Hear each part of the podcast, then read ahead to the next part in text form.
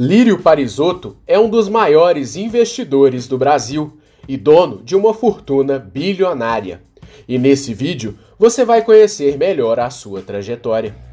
Lírio Albino Parisotto nasceu no dia 18 de dezembro de 1953, na cidade de Nova Bassano, próximo a Caxias do Sul, interior do Rio Grande do Sul.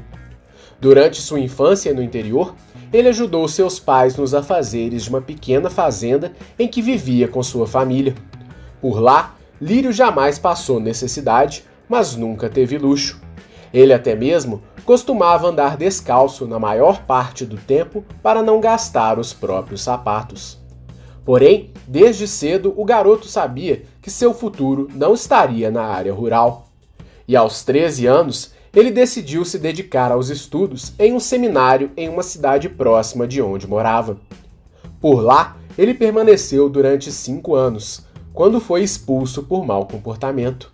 Saindo do seminário, Lírio passou dois anos em Brasília, cidade que um de seus tios morava. Por lá, ele trabalhou na secretaria do colégio em que estudava.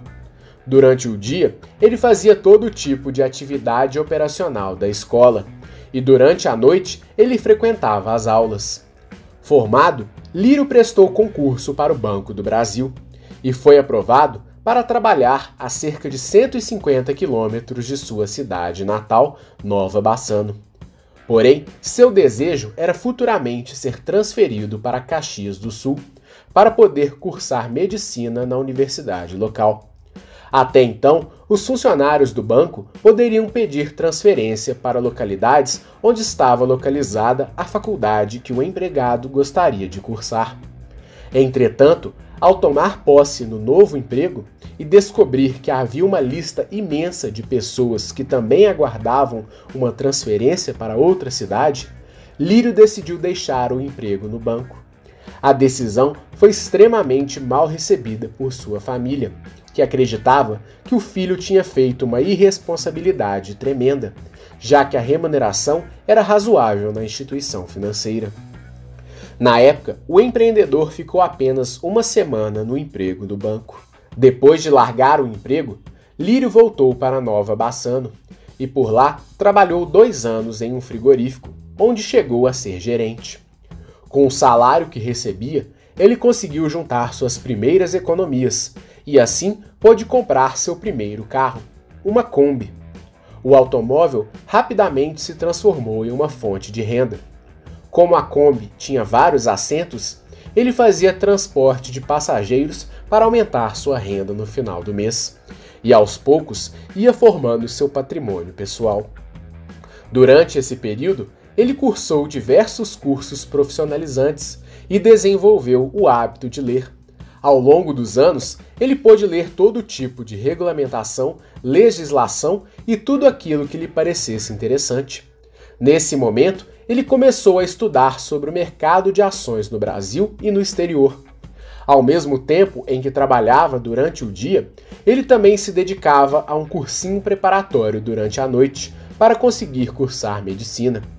No cursinho, Lírio desenvolveu também a atividade de mascate, em que ele comprava e revendia diversos produtos para os alunos do cursinho.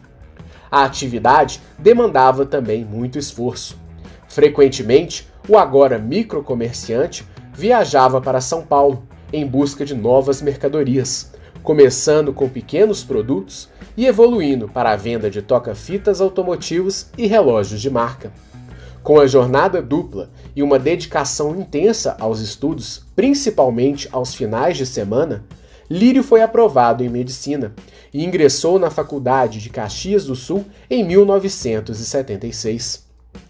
A vida dividida em múltiplas tarefas lhe cobrava um alto preço. Devido ao cansaço, era comum que ele dormisse durante o expediente de trabalho no frigorífico.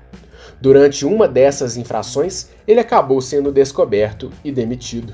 A faculdade demandava o pagamento de vários gastos, incluindo moradia, comida e os livros da graduação.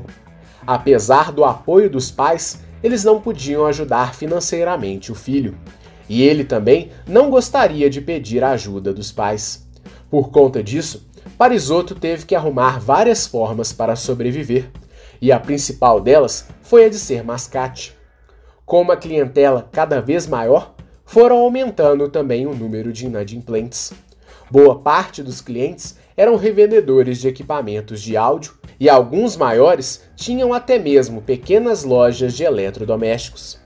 Alguns clientes chegavam a ficar devendo o valor de 10 a 15 toca-fitas para Lírio, e cabia a ele gastar boa parte de seu tempo cobrando os devedores.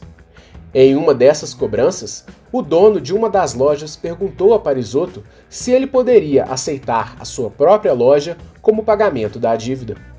Apesar de ter o sonho de se tornar médico, o empreendedor decidiu aceitar aquela forma de pagamento visando garantir de alguma forma o seu próprio sustento. A loja em questão se chamava Audiolar e era uma pequena instaladora de rádio que tinha dois funcionários. A manutenção da loja parecia um desafio no início, mas Lírio já havia contratado um amigo para cuidar da loja enquanto ele se dedicava aos estudos e a outras atividades. Posteriormente, o amigo se tornaria seu sócio na operação. O negócio começou a fluir e, junto com as suas atividades de mascate, Parisotto começou a ter uma situação financeira confortável. Nos primeiros anos, a loja passou a faturar cerca de 500 a 600 mil dólares anuais, e o resultado dava ao empreendedor seus primeiros luxos. Aos poucos, ele passou a ter um excedente financeiro e começou a investir suas economias no mercado de capitais. Na mesma época, ele também pôde realizar uma viagem para os Estados Unidos. Na terra do tio Sam, Lírio teve contato com uma loja que vendia videocassetes, uma grande novidade na época. Além disso, a loja também contava com gravadores de mesa que permitiam a gravação de novas fitas cassetes. O equipamento permitia até mesmo que fossem gravados novos filmes em cima de fitas já usadas, algo quase inédito no Brasil. Por lá, ele também teve contato com fitas VHS virgens que permitiam a gravação de qualquer filme com a ajuda da máquina gravadora. Encantado, Lírio decidiu replicar os conceitos que havia visto nos Estados Unidos em Caxias do Sul e assim criou o primeiro videoclube da cidade em 1980. Após trazer consigo uma máquina gravadora de fitas VHS, o clube ficava em um imóvel anexo à sua loja que foi alugado para essa finalidade. Por lá, os clientes podiam assistir filmes em videocassetes e televisões do espaço. Para o conforto dos espectadores, também foram colocadas poltronas, sofás e um sistema de som ambiente. Lírio também trouxe para o Brasil várias fitas com filmes americanos e também algumas fitas virgens que podiam ser gravadas como cópia das originais, aumentando o leque de filmes que eram oferecidos no espaço. Tanto a loja quanto o cineclube eram tocados na maior parte do tempo pelo sócio de Lírio. Dessa forma conjunta, ele se formou em medicina e conseguiu uma vaga para fazer residência em oftalmologia. Porém, ele decidiu abrir mão da vaga por dois anos, e nesse período ele iria se dedicar inteiramente à sua loja de eletrônicos pois parecia que ali havia um mercado em franco crescimento. Correndo o risco, Parisotto decidiu assumir de vez seus negócios, e a atacada deu certo. Tão certo que ele nunca mais voltou a exercer a medicina, e fez com que sua loja se tornasse um sucesso absoluto em Caxias do Sul. Em pouco tempo, a loja era a que mais vendia TVs na cidade e também era a única com um videoclube o que era um diferencial competitivo e gerava uma renda com uma ótima margem de lucro graças ao seu baixo custo. Outro diferencial da loja foi a presença de uma assistência técnica dentro do estabelecimento. Além de consertar produtos usados, a empresa também aceitava produtos usados na compra de novos, o que até então era uma prática inédita na cidade e ajudava os consumidores a comprarem os produtos da Audiolar. Aos poucos, a loja ofertava produtos eletrônicos de empresas tradicionais da época, como Sony, Filco e Gradiente.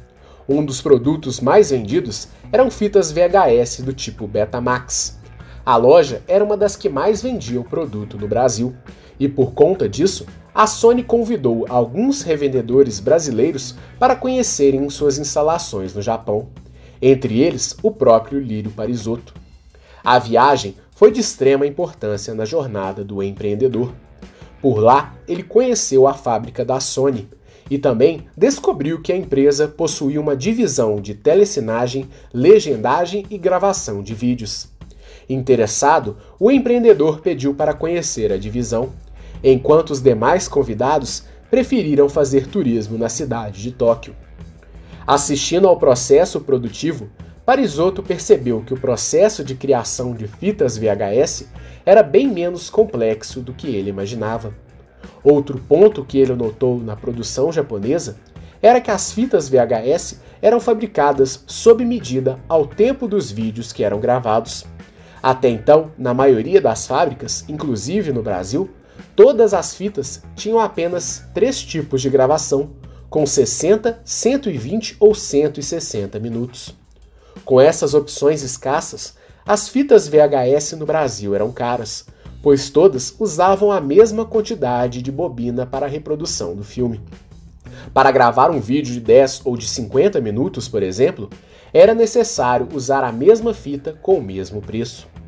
Já na produção japonesa, era possível produzir uma fita com gasto de bobina proporcional ao tempo de vídeo necessário, o que representava uma economia absurda e poderia aumentar a margem do produtor e também oferecer fitas por um preço mais baixo. Extasiado pela produção, Lírio prestou atenção em todo o processo produtivo e em todas as máquinas que eram usadas para a produção das fitas. Algumas eram da própria Sony e outras eram de outros fornecedores. Percebendo a oportunidade, o empreendedor voltou ao Brasil e decidiu mudar sua vida empresarial. Sua loja estava sofrendo com a concorrência, que vivia uma constante batalha por preços, oferecendo muitas vezes produtos com preços abaixo do custo para adquirir o maior número possível de consumidores dentro de suas lojas. Percebendo que estava em um oceano vermelho e que a loja não cresceria de forma saudável naquele ambiente, Lírio Parisotto decidiu mudar de ramo e aplicar tudo aquilo que havia visto no Japão. Porém, na mesma época, um duro golpe lhe atingiu. Desde 1971, o empreendedor já investia suas economias no mercado de capitais. Em sua primeira empreitada, ele perdeu quase todo o dinheiro que havia investido. Na época, o valor investido era o mesmo de um carro popular. Ainda assim, ele continuou investindo continuamente em ações. Desta forma, em 1986, ele já tinha cerca de 500 mil dólares na bolsa. Mas, naquele ano, novamente ele viria a sofrer uma dura perda e ver 40% do seu dinheiro desaparecer rapidamente. Nesse cenário de alta concorrência e de duras perdas no mercado financeiro, Lírio decidiu arriscar e criar sua própria fábrica de fitas VHS, a exemplo do que havia visto no Japão. Para dar início ao sonho, ele investiu cerca de 4 milhões de dólares. Desse valor, 2 milhões foram investidos do capital do próprio empresário e outros dois vieram de empréstimos de um banco japonês. Dessa forma, ele conseguiu importar máquinas das marcas Sony e JVC, e assim, em 1988, surgia a Videolar, a primeira empresa brasileira a produzir fitas sob medida, tal como os japoneses. A tecnologia inédita no país fez com que a empresa tivesse um crescimento rápido, e em alguns meses a fábrica já vendia filmes para estúdios de cinema de todo o país. Ao mesmo tempo em que a fábrica crescia e gerava caixa, permitindo o seu crescimento e o pagamento do empréstimo bancário, o empresário continuou apostando em um retorno no mercado financeiro. Estudando incansavelmente sobre economia, Lírio conheceu um livro no início dos anos 90 que mudaria sua vida. Faça fortuna com ações antes que seja tarde, do articulista Décio Bazin. Seguindo os ensinamentos do livro e apostando nos conhecimentos que havia acumulado, o investidor decidiu investir cerca de 2 milhões de dólares na bolsa, logo após uma grande queda no mercado nacional. E nesse momento, ele estabeleceu uma meta: dobrar seu capital e vender todas suas ações. Um ano depois, a empreitada deu certo e com o dinheiro, Lírio conseguiu consolidar a totalidade do comando da Videolar e também injetar ainda mais capital na empresa. Simultaneamente, a empresa passou a operação de Caxias do Sul para São Paulo e abriu uma nova fábrica em Manaus, aproveitando os incentivos da Zona Franca, o que aumentava as margens do negócio que ganhava o Brasil.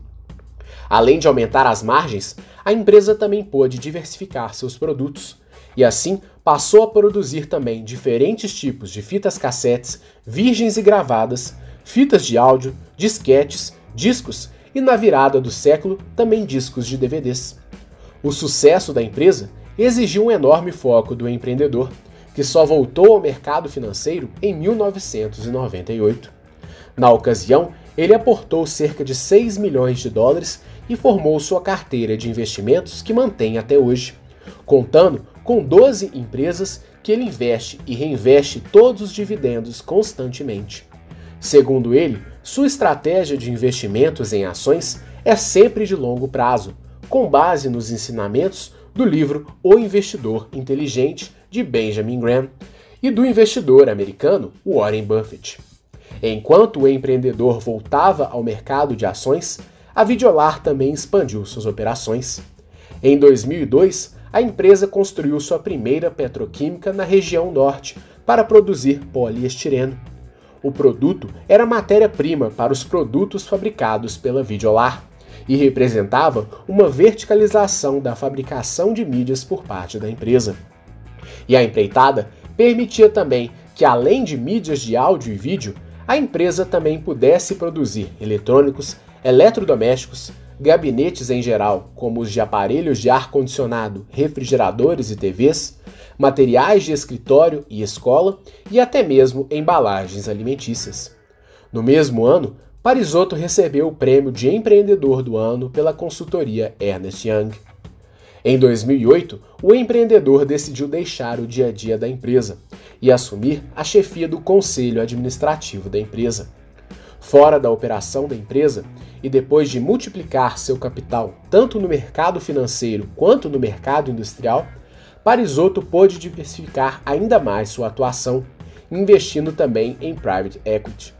Primeiro, ele participou da compra das operações do grupo RBS em Santa Catarina, mas se retirou do projeto rapidamente. Em seguida, ele se tornou detentor de 25% das ações do grupo NC, que é um conglomerado de empresas brasileiras sediado em São Paulo, que atua em vários ramos, como comunicação, incorporação, energia e até na indústria farmacêutica, através da EMS. Anos depois, junto com outros investidores, ele comprou definitivamente a rede RBS. Porém, foi em 2014 que o empresário deu seu maior salto e chamou a atenção do país ao comprar a petroquímica Inova, que até então era de propriedade da Petrobras. Para realizar a operação, Lírio Parisotto investiu tanto dinheiro de seu próprio bolso quanto da Videolar. A operação formou uma nova empresa, chamada de Videolar Inova, e aumentou o rol de produtos derivados sob o controle do empresário. O conjunto de operações fez com que ele se tornasse bilionário e entrasse para o rol das 70 pessoas mais ricas do Brasil. Nos últimos anos, Parisotto continua investindo fortemente na expansão de sua empresa, que passou a ser conhecida apenas como Inova SA, e também continua firme com sua carteira no mercado financeiro. Nem mesmo durante a crise de 2008 o investidor vendeu suas ações. Pelo contrário, aproveitou o momento para aumentar ainda mais as suas fatias. Todas as ações atualmente estão sob gestão do fundo Geração Futuro. O empresário tem uma fortuna avaliada em mais de 1,4 bilhão de dólares, o que na cotação atual perfaz uma quantia de mais de 5 bilhões de reais. Esta é mais uma história de sucesso contada em nosso canal e foi um pedido de nossos inscritos Eduardo Almeida, Beto Martins e Eduardo de Oliveira. Lembrando que estamos produzindo diversos conteúdos gratuitos sobre empreendedorismo em nosso canal. Para continuar recebendo o nosso conteúdo, se inscreva em nosso canal e acione o sininho das notificações para receber as nossas atualizações. Esperamos que você tenha gostado. Um grande abraço e até a próxima!